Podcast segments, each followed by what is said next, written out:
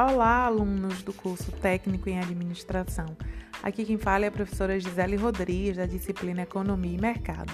Esta semana nós iremos trabalhar com o tema Estruturas e Interesses de Mercado. O que é e quais são as estruturas de mercado? O objetivo da nossa aula será conhecermos os diferentes tipos de estruturas de mercado que podemos vivenciar em nossa economia, discutindo as principais semelhanças e diferenças entre eles.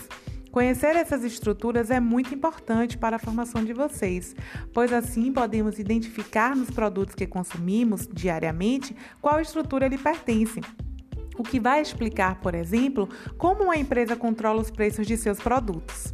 Desta forma, tra trabalharemos a habilidade do técnico em administração em executar operações administrativas de planejamento, pesquisas, análise e assessoria do que tange a gestão de pessoal, de materiais e produção, de serviços, gestão financeira, orçamentária e mercadológica.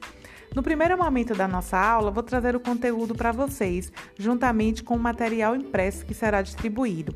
No segundo momento, vocês vão se dividir em quatro equipes e vamos sortear cada estrutura de mercado estudada.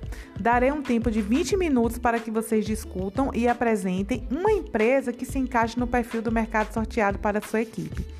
A atividade valerá três pontos e a avaliação se dará por cada característica citada pela sua equipe. Espero que vocês gostem e aproveitem, aproveitem a dinâmica da atividade para trocar conhecimento com os colegas.